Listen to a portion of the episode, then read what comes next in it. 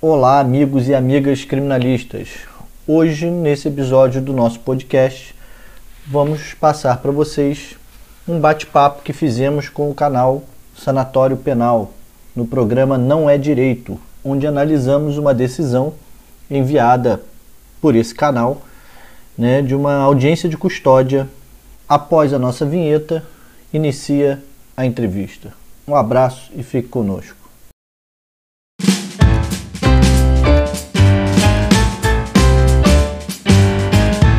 Está no ar Criminal Lawyer, o podcast do advogado criminalista. Seja bem-vindo, obrigado pela, por aceitar participar dessa, desse nosso bate-papo. É, a ideia é muito simples, é a gente comentar algumas decisões que a gente vê é, da jurisdição na prática penal, na prática criminal é, no Rio de Janeiro ou fora dele, mas é, fazer um juízo crítico sobre, as, sobre essas decisões. É, ver se está adequado, se, se, essa decisão está consonante com o que a gente aprende e correlaciona do processo penal e da doutrina. E, enfim, bater esse papo, eu queria agradecer muito, já 15 anos de advocacia criminal, né, Gustavo? É, vai, 18. 18 anos, nem parece. Mas não atuo já há muito tempo. É graças isso. a Deus. Então, é, a decisão que a gente encaminhou para você, para a gente fazer esse nosso bate-papo, é uma decisão da Central de Custódia, né, do juiz de custódia de Niterói, que é, converteu a pré-cautelar do flagrante na, na preventiva, na prisão preventiva. E sobre os fundamentos dela, a gente queria uma análise sua. Essa decisão vai ser disponibilizada é, com os nomes tarjados direitinho, mas para todo mundo assistir e poder acompanhar. E queria uma análise sua. O que você achou dessa decisão que a gente mandou para você, Gustavo? Bom, boa tarde, boa noite, é. bom dia. Bom, boa tarde, boa noite, bom dia. Eu não sei que horas o pessoal vai estar tá vendo aí o nosso vídeo, essa nossa mini live.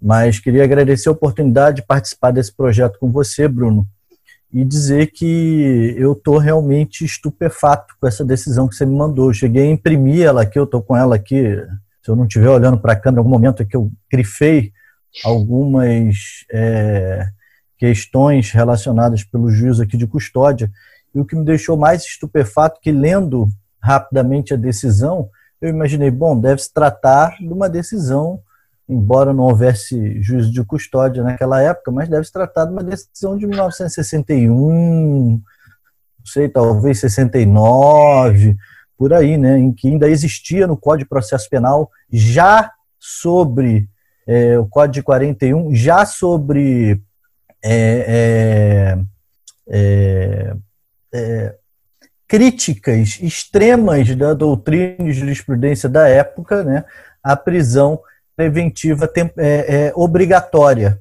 a prisão preventiva obrigatória. Lendo assim rapidamente, me pareceu que, inclusive pelos argumentos utilizados pela juíza, me pareceu um Ctrl-C, Ctrl-V de uma decisão daquela época, porque não, não faz o menor sentido, né? E essa de 2020. É, antes da gente É, essa é de 2020, 25 de 1 de 2020, pelo que você me passou aqui.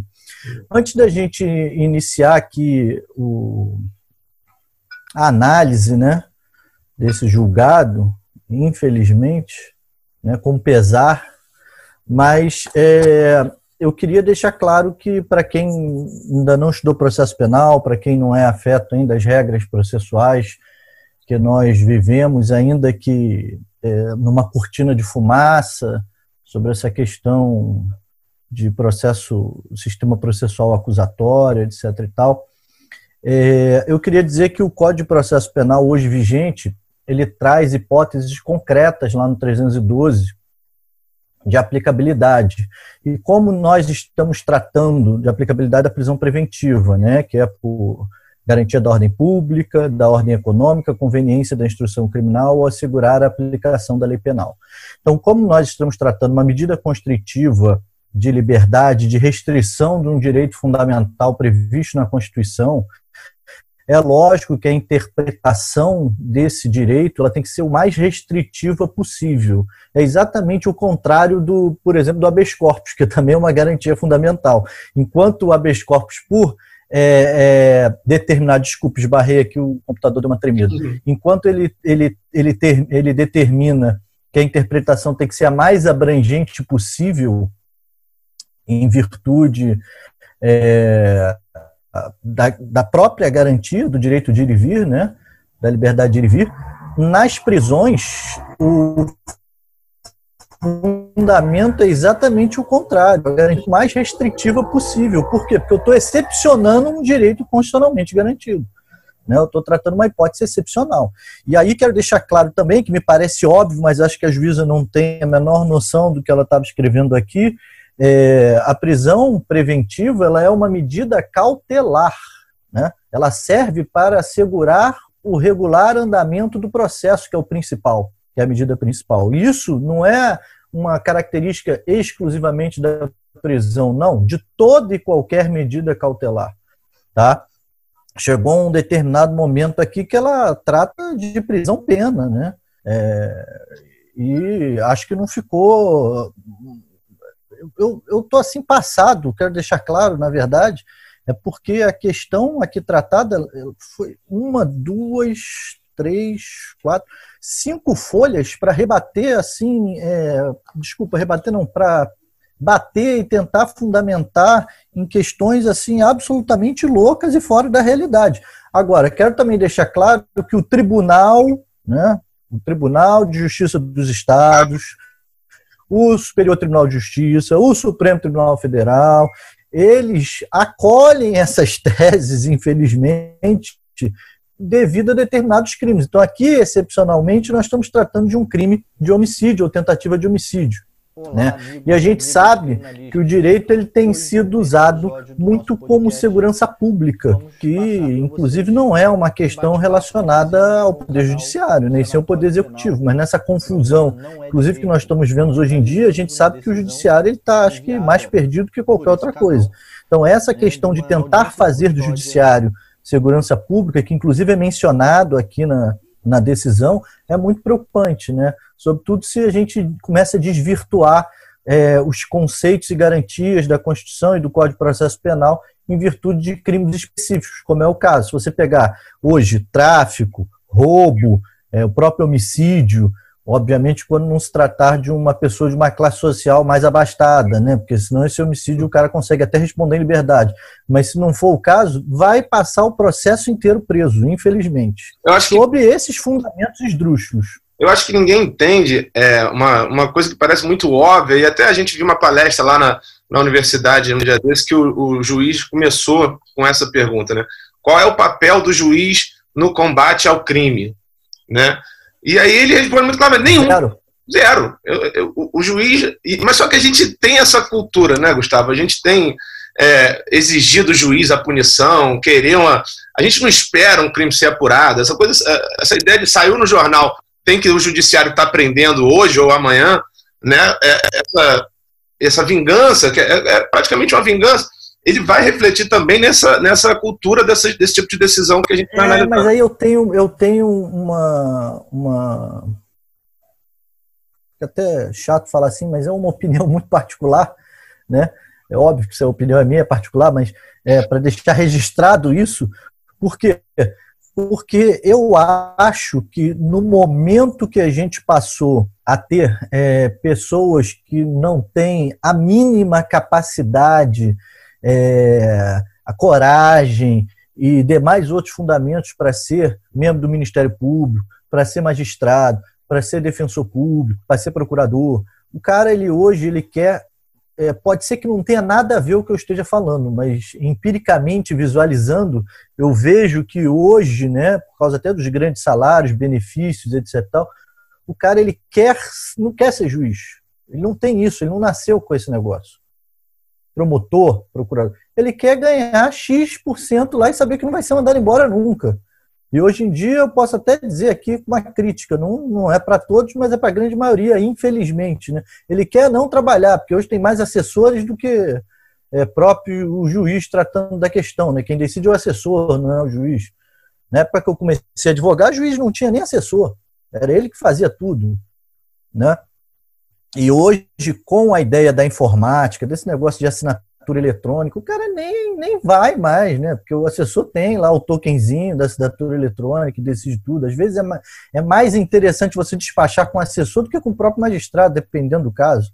Ou então é. tem magistrado que nem recebe. Se você for, por exemplo, no juízo da VEP é, do, do, do, Rio de Janeiro, né, que é uma. É, você não consegue falar com o juiz, é impossível. Você pode ser advogado, pode ser corregedor, pode ser qualquer pessoa que você não vai conseguir ter acesso ao juiz. O máximo que você tem acesso é aquela secretária, aquela pessoa maravilhosa, que é super compreensiva com todo mundo, que fica ali na porta. Mas entrar, ter acesso só por telefone com o assessor, né? É uma, é uma loucura, né? O que é um absurdo. Então, só para a gente concluir, antes da gente entrar na, na decisão, é, efetivamente, é, volto a dizer, quero deixar registrado. Eu não sei se é uma observação minha e errada essa observação, mas eu percebi que há muitos anos, quando começaram a ter uns salários é, é, extremamente fora da realidade do mercado de trabalho brasileiro, piorou muito. Piorou muito o nível do, do judiciário, do MP é, e etc. Tá? Então vamos lá. É, primeiro, primeiro questionamento, eu fiz questão de falar com você agora inicialmente, Bruno, a questão do, do do sistema acusatório. Por quê? Porque me chama a atenção a gente fingir que a gente está no sistema acusatório e, por exemplo, o artigo 310 do CPP informar para mim que o juiz, após receber o auto de prisão em flagrante, pode converter a prisão em flagrante em preventiva quando estiverem presentes os requisitos 312. Então, a primeira coisa que eu vi aqui nessa decisão é o seguinte: mas vem cá, é, a juíza converteu a prisão sem o pedido do MP? Porque a lei dá essa hipótese a ela, o que por si só já é um absurdo. Né? Mas não, o MP é que ele fez realmente um pedido de prisão preventiva é, consubstanciado, se não me falha aqui a memória, deixa eu confirmar. É, conveniência da instrução criminal e Garantia da ordem pública. O MP diz assim: prisão necessária para evitar risco de reinteração delitiva, que para quem conhece o conceito é a garantia da ordem pública, a gente vai falar sobre isso, e para a conveniência da instrução criminal, a fim de que as vítimas que serão ouvidas em juízo prestem depoimentos sem constrangimentos. Então, a minha primeira crítica é relacionada à decisão aqui da, de Sua Excelência, juíza da da, da audiência quarta vara custódia, de audiência de custódia, é, é que ela fala, fala, fala, fala, fala, fala, e aí ela diz que é para assegurar ainda, por exemplo, no final, a aplicação da lei penal. E aí eu já nesse mesmo raciocínio que eu acabei de fazer com você, e aí eu peço até a sua opinião para me perguntar: seria possível, porque o MP não pediu isso, ela pode julgar ultra petita? Que sistema acusatório é esse? Né? O MP foi claro, ele pediu sobre garantia da ordem pública e conveniência da instrução criminal por causa das vítimas, que a gente depois vai falar que é outro absurdo. Mas eu vejo aqui no final da petição dela, na, pen, na antepenúltima folha, ela me informa aqui que é para de, é, é, decreta também né, a prisão preventiva em, em, em razão de assegurar a aplicação da lei penal. Ou seja, ela está abarcando todas as. Todo, todo o rol, o 312, todas as hipóteses, ela é, jogou aí dentro para concluir agora. Só faltou ela para concluir colocar é, ordem econômica, que aí seria demais no homicídio ter ordem econômica. Mas tirando isso, ela usou realmente todas. Mas a questão não é usar todas, a questão é usar quando o MP não, não fez o pedido é, é, relacionado a esse. Então, volta àquela minha primótese.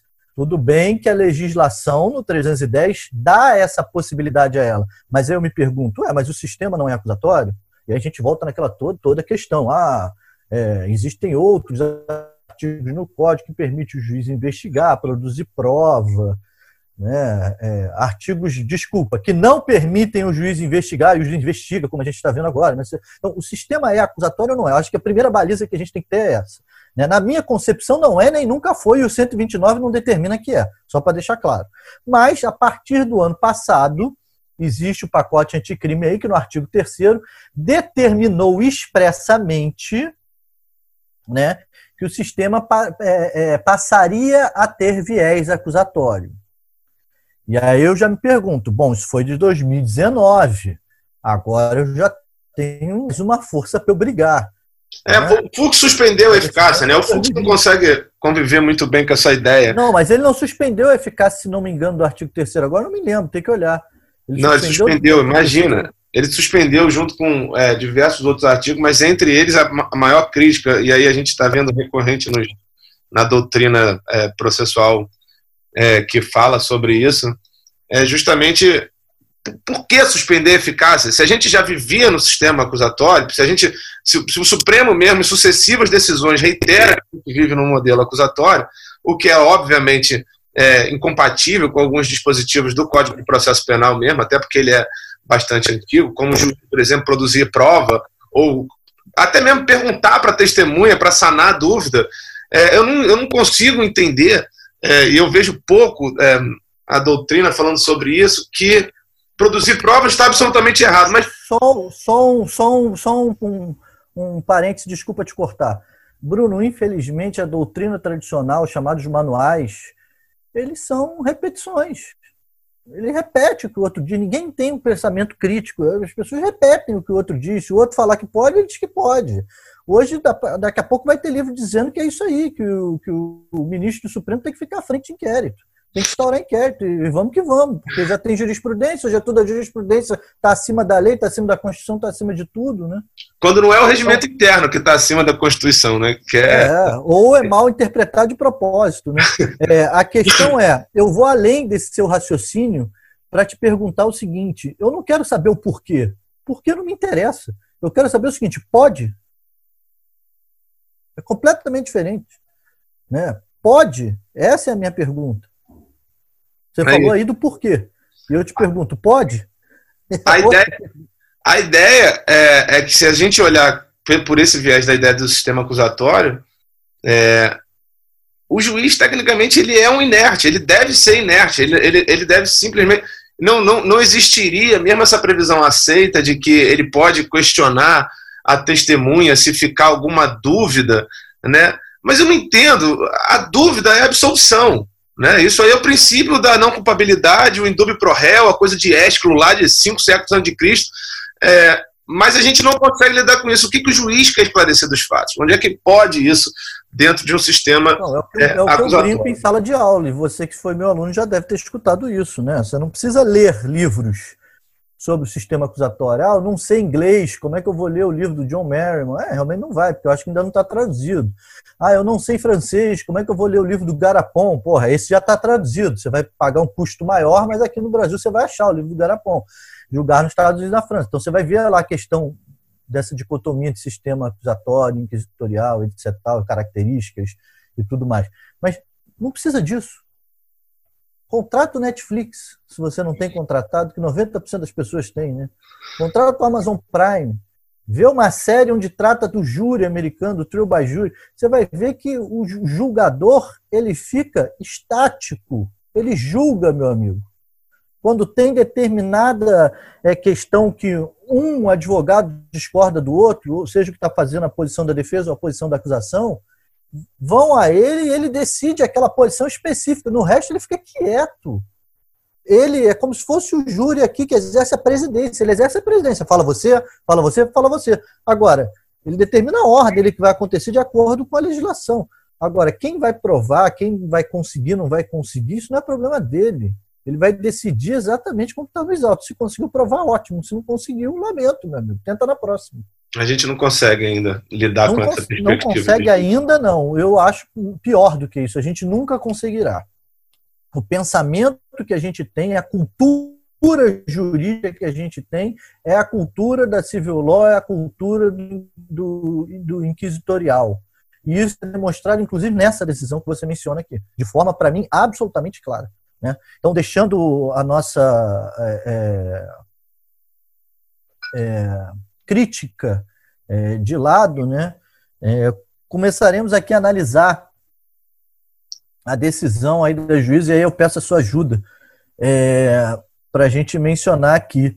Nas folhas 94, tá?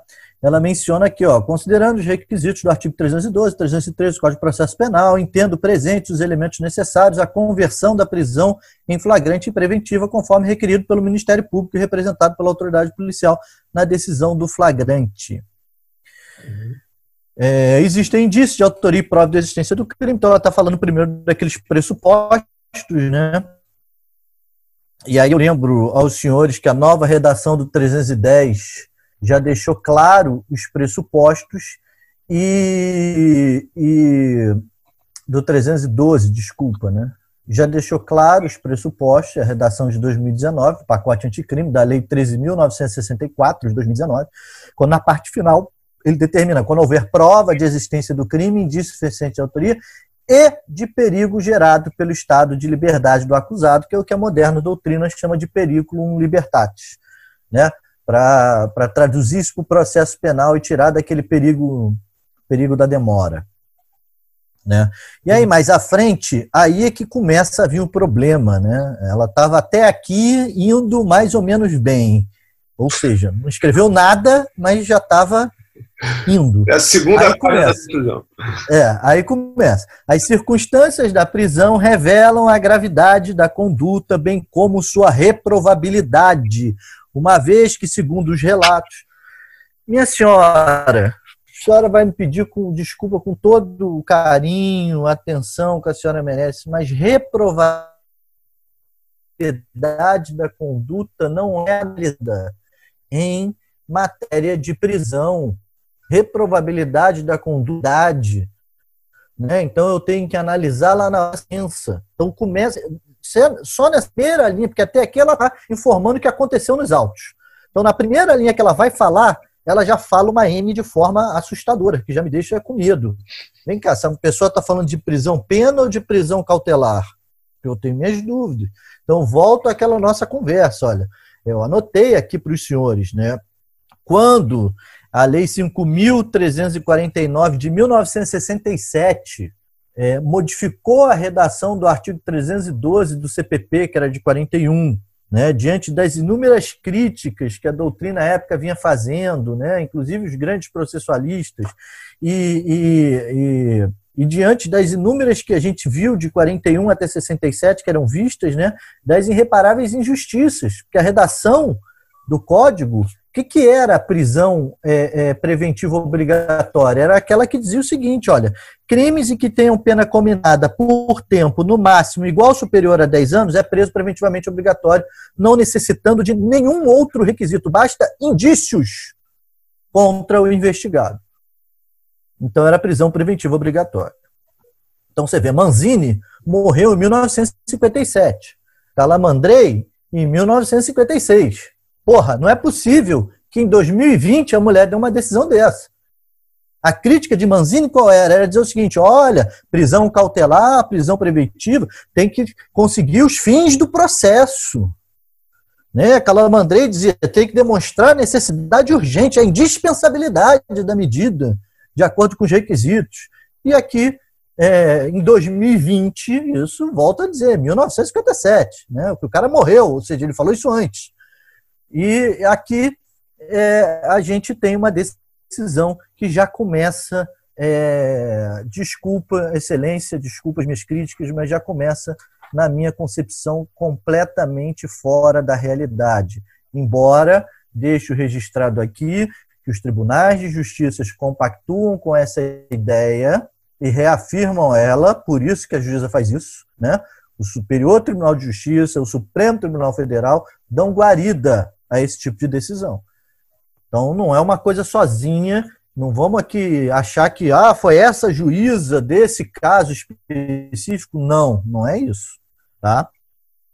Então ela vem e me diz o seguinte: toda dinâmica delitiva revela a violência empreendida no ato, a periculosidade, bem como o iminente risco à ordem pública. Ué, então vamos voltar aqui um pouquinho para ter uma linha rápida de processo penal. O que é ordem pública, meus amigos? Ordem pública é a garantia da paz social na medida em que aquela pessoa não tem condições de ficar em liberdade, senão ela vai voltar a delinquir.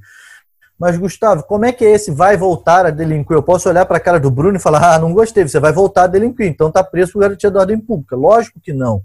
Né? Isso eu sempre sustentei e vários outros doutrinadores sempre sustentaram.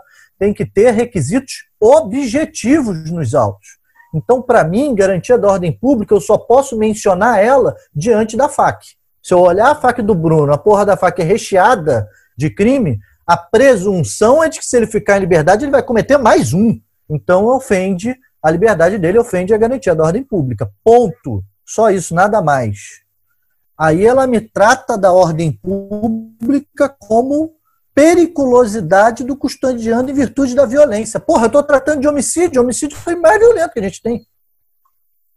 Né? Então, cadê aquela história da intervenção mínima do direito penal? Que isso, para mim, tem tudo a ver. É, é, todo crime ele é grave. Se não fosse, não deveria estar no código pelo princípio da intervenção mínima. Então, essa ideia de gravidade do delito, para mim, é uma baboseira. As pessoas confundem. Na Itália, existe esse conceito de gravidade. Aquele crime é grave X, o outro crime é grave Y. A gente não tem isso. Eu acho que as pessoas às vezes copiam as coisas, eu acho, não tenho certeza, copiam as coisas lá de fora, trazem para cá e ficam nesse, nessa loucura de inventar coisas, né? E aí a, a, própria jurisprudência já chegou num ponto que ela falou: olha, a gravidade do crime por si só não pode ser mencionada. Tem que ter outros elementos para justificar uma prisão cautelar. Eu discordo absolutamente. Eu acho que ela não pode ser mencionada em nenhuma hipótese, porque a gente não tem esse conceito aqui no Brasil. O conceito que a gente tem no Brasil é do direito penal da intervenção mínima. Se não é uma conduta grave, ou seja, uma conduta na medida que os outros ramos do direito possam lidar com ela, eu tipifico no Código Penal. Tudo bem que aí já entra aquela questão filosófica do ser e do dever ser. É feito assim, Gustavo? Não, não é. Os deputados federais nem sabem que é princípio da intervenção mínima, porra. Então o cara faz a lei a cacete lá, do jeito que ele quer. Mas é, deveria ser assim. E se deveria ser assim, eu não posso utilizar numa prisão a gravidade do delito. Porque qual o delito que não é grave? Qual é, qual é essa regra da gravidade? Então ela me explica aqui na sentença que regra de gravidade que ela usou. Pena acima de 10 anos, acima de 6, acima de 5, porque eu não sei qual é. O que é grave para você, Bruno? É, a gente, a gente até tem é, essa, essa perspectiva daqueles crimes de menor da lei 9.099, né? É... Mas ele não trata ela de. Não, não trata. Não, ali tem um critério objetivo para dizer o que, que é crime de menor potencial ofensivo, né? Que é aquela de pena até um ano, dois anos. É, então, aí a gente não, tem que... isso, deixa, deixa eu já fazer a propaganda aqui do advogado diabo, né? Minha OAB 666, eu não posso deixar de, de ter essa atitude com você. Bom, então você está me dizendo, deixa eu ver se eu entendi. Você está me dizendo que como há a legislação 9.099 de 95, né? Ela determina o conceito de crime de menor potencial ofensivo, entendo eu que, pelo seu raciocínio, todos os outros seriam crimes graves. Então a gente volta à questão da prisão preventiva obrigatória. Porque por esse fundamento que ela está usando aqui, olha, o crime é gravíssimo, trata-se de crime gravíssimo. Que conceito é esse? Eu não conheço. É um, é um terceiro conceito. É, é, é essa? O sequestro é gravíssimo? O estupro é crime gravíssimo? Eu não sei. O roubo é? Não sei qual é a régua que Não, e, e, e, se a gente criou. Então, a gente se a gente criou a ideia de um de menor potencial ofensivo, por que, que não descriminalizou as condutas? Porque a gente tem. É, é isso, né? A ideia é que o, o direito penal seja a última rácio, é, a, última, a última forma de agir do Estado, né? Até porque ela é a mais violenta de todas. Então, por que, ao invés da gente manter isso dentro do código, fazer uma lei especial, que é um rito sumaríssimo para julgar e tal, tal, tal, e criar o juizado especial criminal, e ficar porque a pessoa mandou o outro para aquele lugar, ou não sei o quê, né? Por que, que a gente não deixa a esfera do direito civil resolver isso com uma indenização, com qualquer coisa nesse sentido, e a gente toca a nossa vida com direito penal é, é, então, Vamos entrar papel. em criminologia que você adora, né? Porque. É isso. É isso. por aí. O controle social. Ali é a penalização, é. distribuição da pena McDonald's ali no, no, no, juizado especial criminal é uma forma de, me parece, uma forma de manter um controle da, é, da distribuição de pena mesmo, porque a gente fala a transação penal nada mais é do que uma pena, uma PRD, uma, é um, ou seja, pago uma cesta básica, eu vou dar um trabalho lá na instituição, tal, tal, Muitas tal. Muitas vezes por um fato atípico que o MP analisou, já pega lá o papel e marca com um xizinho que ele quer. Exatamente. Brasil, meu amigo, bem-vindo ao meu mundo. Brasil. É, mas nos Estados Unidos acontece muito isso também, né? A gente tem é, nove é, a cada dez casos, né? Isso eu, eu vi reiteradamente. Discordar de você reiteradamente, efusivamente e irritantemente. Mas a transação o... penal não tem nada a ver. Não, não, não tem nada a ver com plea bargain. Eu estou falando quando, quando você falou que às vezes o fato é atípico e às vezes você nem teve o direito. O cara, o cara optou por uma transação penal antes mesmo de ter o direito de discutir a matéria, de ter um advogado, de ter, enfim, é, tudo isso. Teve um, um cara que estava lá, um, advogado qualquer lá, e o cara ah, assina aí a, a, transação penal.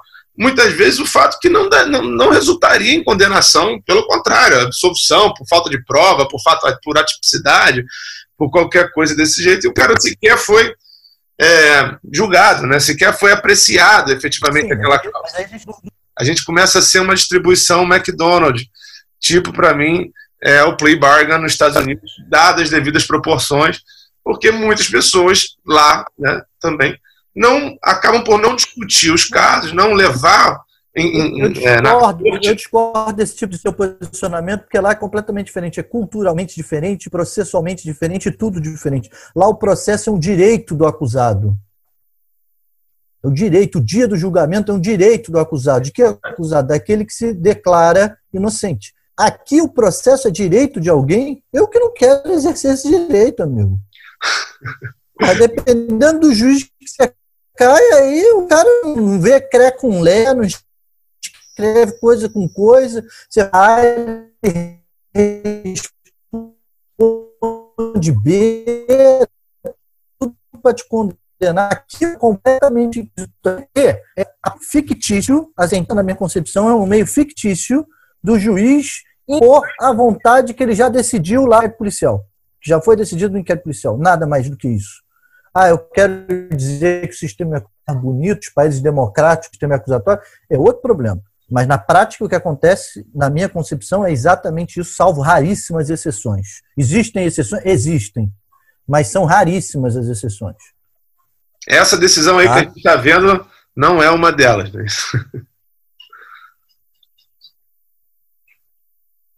Não, essa, essa, essa, essa, realmente essa é a regra. Aquilo que a gente falou, dependendo do crime, isso é a regra. Para homicídio, isso aqui é a regra.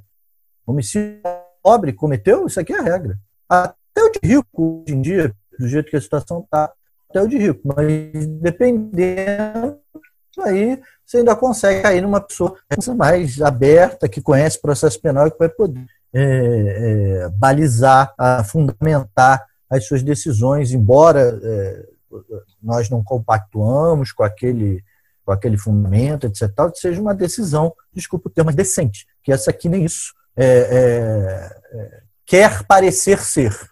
Tá? Então, olha lá, vamos lá. Aí o juiz me diz o seguinte: este juízo compactua do entendimento que não se pode tolerar atitudes como essa. Virou, virou, Virou pena, virou pena. É, né? sentença, né? Sentença. sentença. o Poder Judiciário deve reprimir a conduta dos presos apresentados a esta audiência de forma a demonstrar à população que ele não tolera essas atitudes. Não, para quem está assistindo, aí, aí, é importante aí presta dizer que isso é uma decisão de custódia, ficou, né? É, agora ficou bonita a sentença. Trata-se de sanção penal como medida de prevenção geral. Porra, então eu tô tratando de prisão pena. Falou aí do pressuposto da pena. É, agora que eu tô entendendo onde ela quer chegar. Ela tá achando que a audiência era de sentença após a audiência de instrução e julgamento. Agora eu entendi. Ou seja, a mulher, ela não tem noção do que ela está escrevendo. Eu, eu não consigo acreditar que se trata de uma juíza com competência criminal, juro por Deus.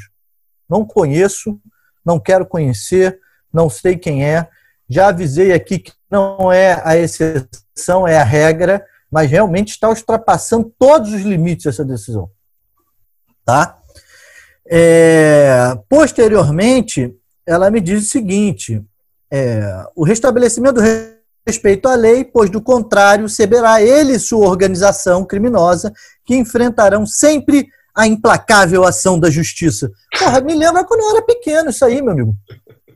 Entendeu? É Super-Homem, Mulher Maravilha, Liga da Justiça, deve ser. Só pode ser, porque não tem outra hipótese. É, eu não consigo entender o, isso, uma prisão o, o, É duro. Uma prisão telar. É dureza porque a gente, a gente fala assim, porque efetivamente, para eu que estudo, para você que dá aula, é, acaba de alguma forma sendo engraçado algumas passagens da decisão, porque realmente é, é uma aberração. Né? A gente está diante de uma decisão que é aberrante. Mas é, a gente tinha que acompanhar esse caso lembrar que, que tá provavelmente o TJ vai é, é, defender essa decisão aberrante. Não, e, e a gente está falando da vida é, de pessoas né, que vão agora, que com essa decisão foram mandadas para um presídio, né? Ou seja, para ficar lá e sabe Deus como, é, quando no processo penal brasileiro você consegue reverter uma prisão preventiva, né? Então, é, é muito duro isso. Ao mesmo tempo que algumas coisas parecem engraçadas de tão aberrantes, é, a gente está falando, de, na verdade, de jovens, né, nesse caso aí são jovens, que estão sendo mandados para o presídio, ou seja, tem sua vida destruída, quer queira ou não queira, uma ida para um presídio. A gente que já foi para presídio visitar cliente, é, a gente sabe como é que é ruim aquele troço, mas agora tá lá preso, é certamente a destruição, de, se não de uma vida inteira, de uma grande parte da vida, destruição de familiares, a mãe, o tio, o avô.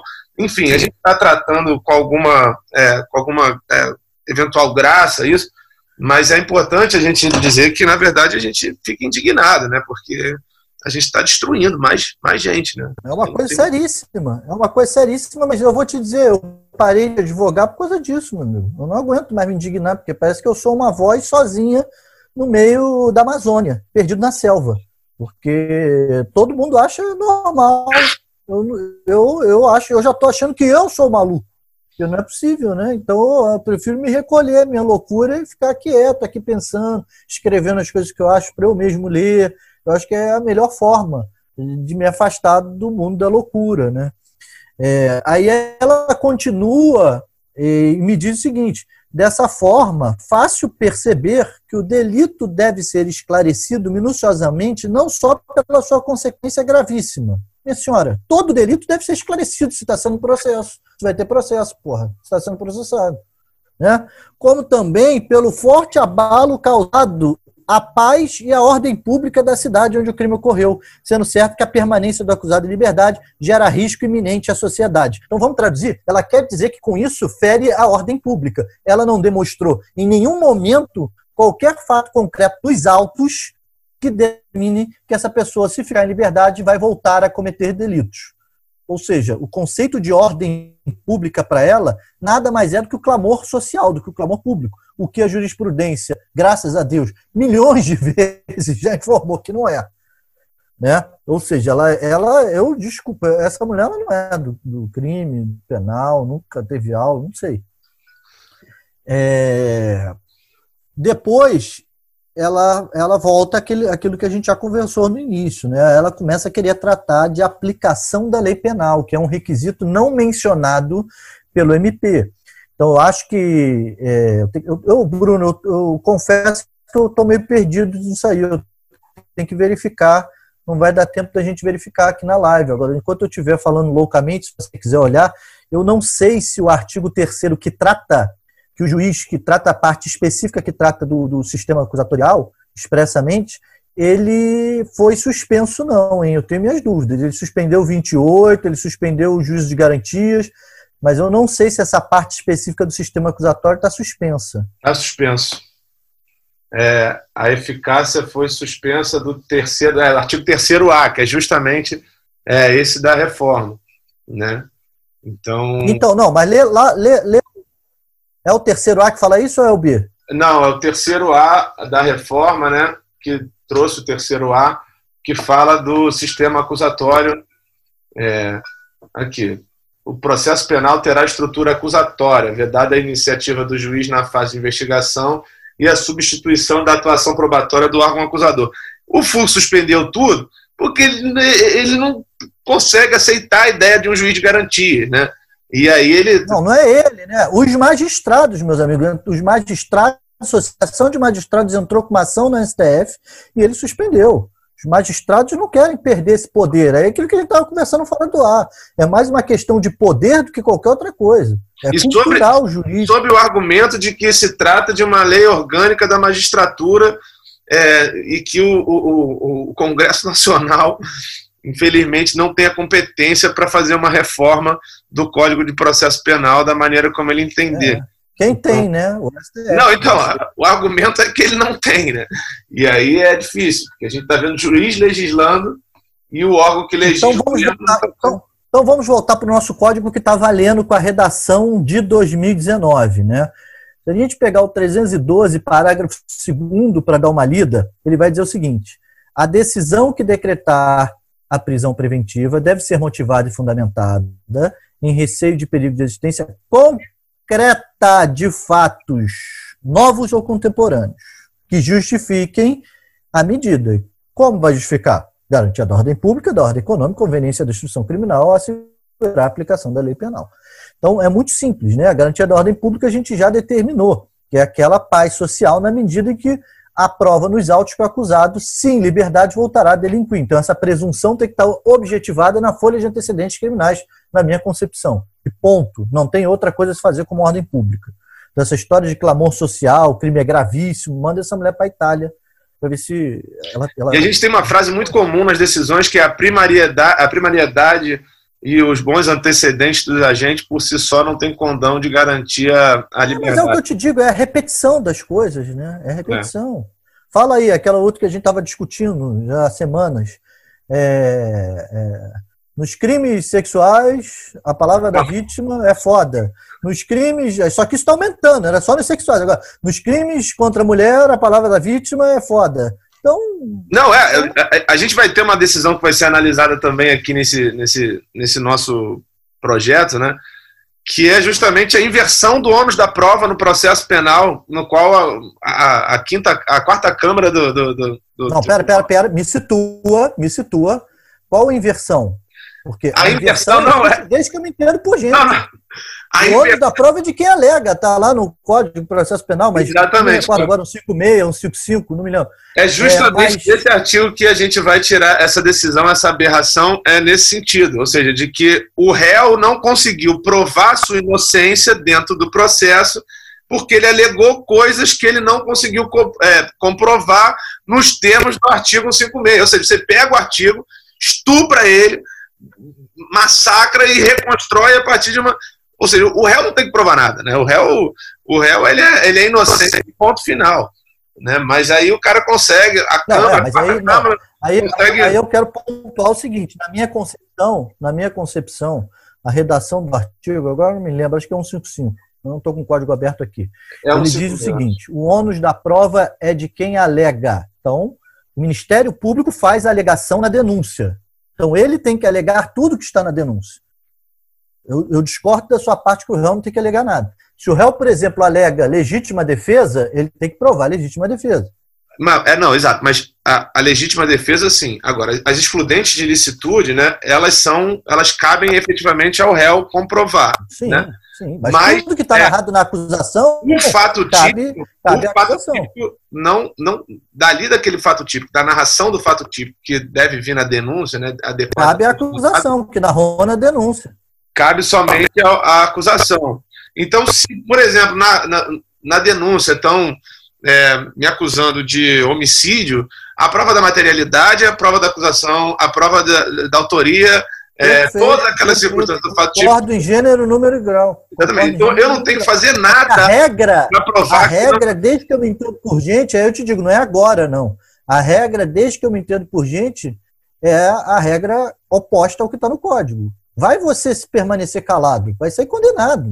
É isso. O MP não tem que provar nada. Não, e a gente, tem, a gente tem uma coisa muito. É, você vê, eu notei isso depois que eu comecei a, a atuar no direito criminal. É, o próprio advogado ele se sabota, porque existe uma penca de peças de resposta à acusação, né, que o cara não vai, não vai desenrolar a tese toda, então ele faz de forma bem sucinta, é, e aí ele bota no final. É, o réu provará sua inocência no curso do processo. Cara, o réu não provará sua inocência. A ideia, esse pressuposto já é um pressuposto errado.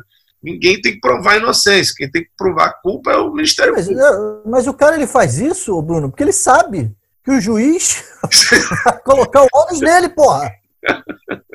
Vai colocar o ônus nele. Então não tem jeito, amigo. Ou, né, ou foge ou fica. Você vai ser mordido de qualquer forma. Não tem jeito, tá? Então, já na folha 36, para terminar aí, fechar com chave de ouro nossa, nossa pequena análise dessa, desse primor que é essa sentença, ele diz o seguinte: outro sim, o regular andamento da instrução criminal deve ser garantido pela segregação preventiva do custodiado. Por quanto sua liberdade nessa fase processual, presta atenção, é português, não é direito. Poderia, poderia acarretar sério gravames à colheita de provas necessárias ao julgamento da demanda. E aí, é, nada mais é do que uma repetição do Ministério Público que colocou assim: olha, a prisão é necessária para pá, pá, conveniência da instituição criminal, a fim de que a vítima que será ouvida em juízo preste depoimento sem constrangimento. Porra, então volto a dizer, a prisão preventiva obrigatória está aqui. É mentira quem diz que saiu em 67. Porque se a gente aceita um argumento pífio desse, esse argumento é utilizado para prender qualquer pessoa. Então tem que prender todo mundo, porra. Não é prender você, aquele ali eu não prendo, aquele. Porque esse argumento serve para todo mundo. Qualquer um que é acusado de qualquer crime, seja ele de menor potencial, de maior potencial, da porra do grave que eles inventaram que não existe aqui no Brasil, é, esta pessoa poderá vir a ameaçar a testemunha. E a testemunha poderá vir a ficar constrangida. Então, a prisão preventiva obrigatória está aí, meus amigos. Eu acho que eu que sou maluco. Eu acho que em 67 não mudou nada, é tudo mentira. Dá né? para prender então, todo digo, mundo com essa mesma decisão, né? A carência de legalidade é que me irrita. Isso me irrita de uma forma assim. Eu prefiro o cara que seja filha da puta e diga, meu irmão, comigo é assim. Eu faço errado mesmo e vamos embora. Agora, dizer que eu sou democrático, escutar os ministros do STF quando, quando, quando agora, essa semana, né, todos os jornais noticiaram. Ah, o ministro da primeira turma e o ministro da segunda turma, quando abriram a sessão, fizeram uma defesa. Aí você vai ver a defesa do Supremo. O Supremo continuará, letras garrafais não continuará, a respeitar a Constituição. Porra, o cara instaura inquérito, meu irmão, não distribui, faz a distribuição que ele quer. Isso é respeitar a Constituição? Você não respeitar porra nenhuma. Mas o discurso é esse. Né? Eu vou com a cara, parece político, político safado.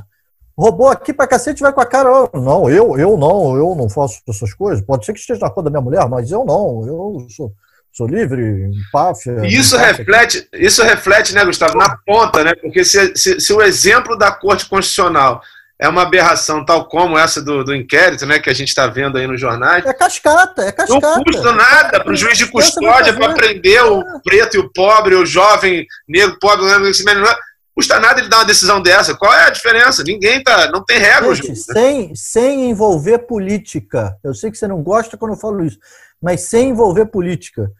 Quando o ministro, é, é, de forma futurológica, impediu a posse do Ramagem, Semana seguinte, tinha uma juíza federal aqui do Rio gritando no RJTV, determinando através de sentença que o Estado retirasse um, um, um administrador de um hospital público, porque ela, juíza, considerava, na opinião dela, que ele não estava tomando as atitudes necessárias contra o Covid-19, que ela acha que são as mais importantes acabou, né? Não tem mais. É a cascata. Se o cara lá de cima faz, por que, que eu não vou fazer aqui, porra?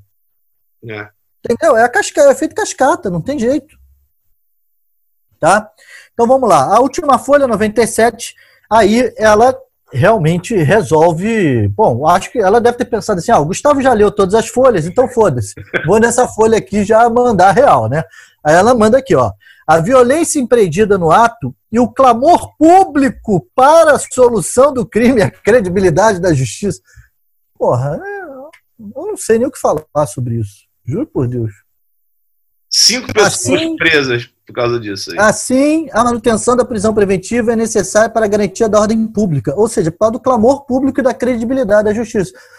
Mais uma Pena vez. da população vir tacar fogo no judiciário, invadir o gabinete é. dela, ela está prendendo. Mas por quê? Mas por quê? Porque o judiciário não pode sofrer crítica, né? É isso. Está vendo aí. Então é um efeito realmente cascata surreal.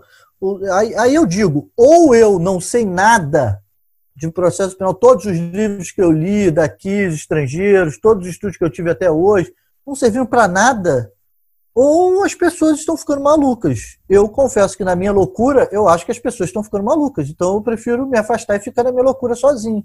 É por né? isso que o, nosso, o nome do nosso, do nosso projeto é Não é Direito.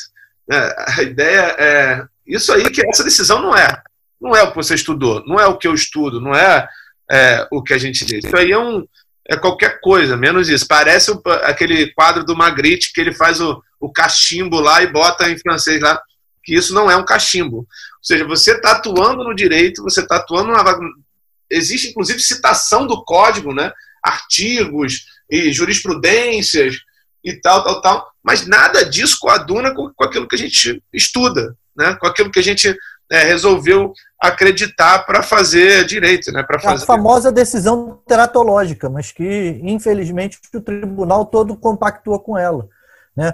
A, a, a, a senhora aqui que poderia ser um senhor, tanto faz. A gente já viu que isso não acontece só ela, que ela realmente está extrapolando todos os limites. Eu nunca vi isso.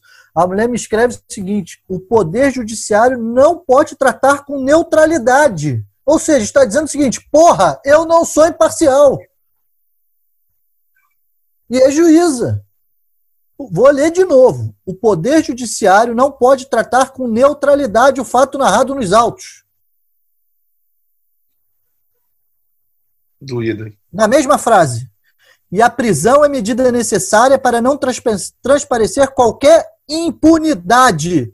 Ou seja, ela não sabe o que é uma medida cautelar. Ela faltou essa aula. Ela não teve aula de hermenêutica jurídica. Ou ela, ela sabe e simplesmente está tá simplesmente ignorando, né? Porque é isso, né? Sim, uma vez eu ouvi de um juiz, eu ouvi isso de um juiz. Ele virou para mim e falou assim: olha, se eu for fazer isso aí todo mundo fala que você fala, eu não vou prender ninguém. Porra, então não prende, amigo. Você prende quando está presente os requisitos. Você está aí o quê? Para prender todo mundo? É demonstração de poder? Para ir dormir com o ego inflado? Olha, prendi cinco essa noite. E aí veio o outro falando, não, ó, porra, liga para ele e fala, não, eu prendi dez, ganhei, porra, se fodeu. Eu não entendo que história é essa. Será que os caras se reúnem no final de semana para discutir Sabe, eu sou de uma época que ia almoçar que a gente ia almoçar com, com almoçar com o promotor na churrascaria que tinha em frente ao fórum Chamego do Papai, e saía dali do churrasco do almoço e ia para o julgamento. Isso não significava dizer que o cara ia me beneficiar no julgamento, não. Ele ia ser justo, porra. Hoje, não, não há hipótese. O cara não quer nem encontrar com o advogado, não quer nem falar. Restaurante do fórum tem uma área reservada. Juízes, promotores, porque não pode almoçar junto dos réis mortais. Aí você já vê que é uma empáfia, é um negócio, é um negócio que estão acima de todos. E essa decisão demonstra isso. Demonstra a ignorância jurídica que a gente vive hoje em dia. É a realidade. Não tem outra coisa para falar. Aí vem falar de homogeneidade. Eu acho que ela não sabe o que é o princípio da homogeneidade.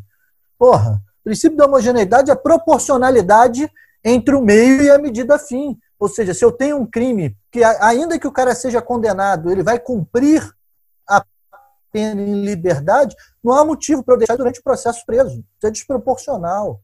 Né? Aí ela fala assim: falar em princípio da homogeneidade é precoce, porque os antecedentes do custodiado serão levados em consideração pelo juiz sentenciante. Ah, eu pensei que era ela, o juiz sentenciante, no momento de aplicação da pena, majorando-a bem como. Ou seja, ela está explicando o que, que o juiz vai ter que fazer na hora da sentença. Vai ter que majorar bem a pena, botar o regime mais gravoso do que aquele previsto em lei, não sou eu que estou falando, não, é ela que está aqui explicando. Ainda está esculachando o juiz que vai pegar a causa, que vai ser distribuído para ele, dizendo assim: olha, eu estou determinando o que você tem que fazer aqui, porra. Então, é realmente surreal essa decisão. Eu estou assim, perplexo, para dizer o mínimo. Eu queria estar tá aqui gritando mil palavrões e xingando, mas eu sei que eu não posso. Mas é isso que eu penso, né? Eu ainda, eu ainda consigo ter o cogitácio. O cogitácio não é crime. O meu cogitácio na minha cabeça que está exatamente nesse momento fazendo essas indagações. Furo da vida.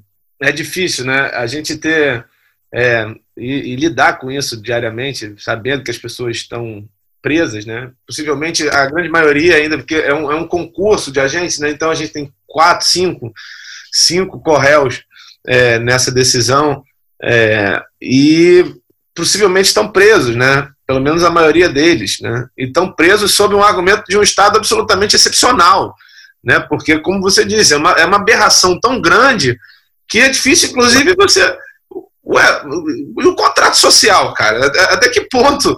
É, como é que o Estado pode fazer isso, né? É, como é que pode se prestar um papel de mandar prender alguém com uma decisão que não, não sequer tangencia é, qualquer aspecto de legalidade? É, é uma luta grande, né? Certamente para a gente concluir que isso não é direito, né? A gente não tem nada do direito Bom, que a gente. Não sei se não é direito. O meu que eu conheço, que eu estudo e que eu, e que eu é, é, é resolvi é, abraçar para minha vida não é esse. Com certeza. Mas estamos vivendo momentos antes vistos na justiça brasileira. E acho que vai piorar. É isso. O Gustavo, eu queria agradecer muito a, a participação. É, pô, sempre ótimo ter você como debatedor e comentar e comentando decisão, porque você tem sempre um viés muito crítico. As suas aulas são muito. As pessoas gostam de malucos, né? As pessoas gostam de, de ouvir malucos. é uma coisa, uma coisa que eu já concluí com esses anos. Ninguém passa ilesa. Nas suas aulas, ninguém passa ilesa, né, né, de, de ter uma visão crítica do processo penal. E aí foi por isso que a primeira pessoa que eu pensei foi justamente você para fazer pelo menos é, esse primeiro episódio. Vamos torcer que você aceite fazer outros. É, a professora Carolina também se dispôs a fazer, vai estar no outro, é, no outro programa. Então, assim, acho que a forma como eu analisei essa decisão e trouxe para você foi muito também oriunda da tua aula, da tua perspectiva sempre muito crítica é, do que acontece dentro do processo. Então, queria agradecer não só a presença, mas os ensinamentos e dizer que estamos aí orgulhosos de, pelo menos, estamos coadunando aí nessa aberração que é essa decisão e como ela realmente é para deixar qualquer um indignado.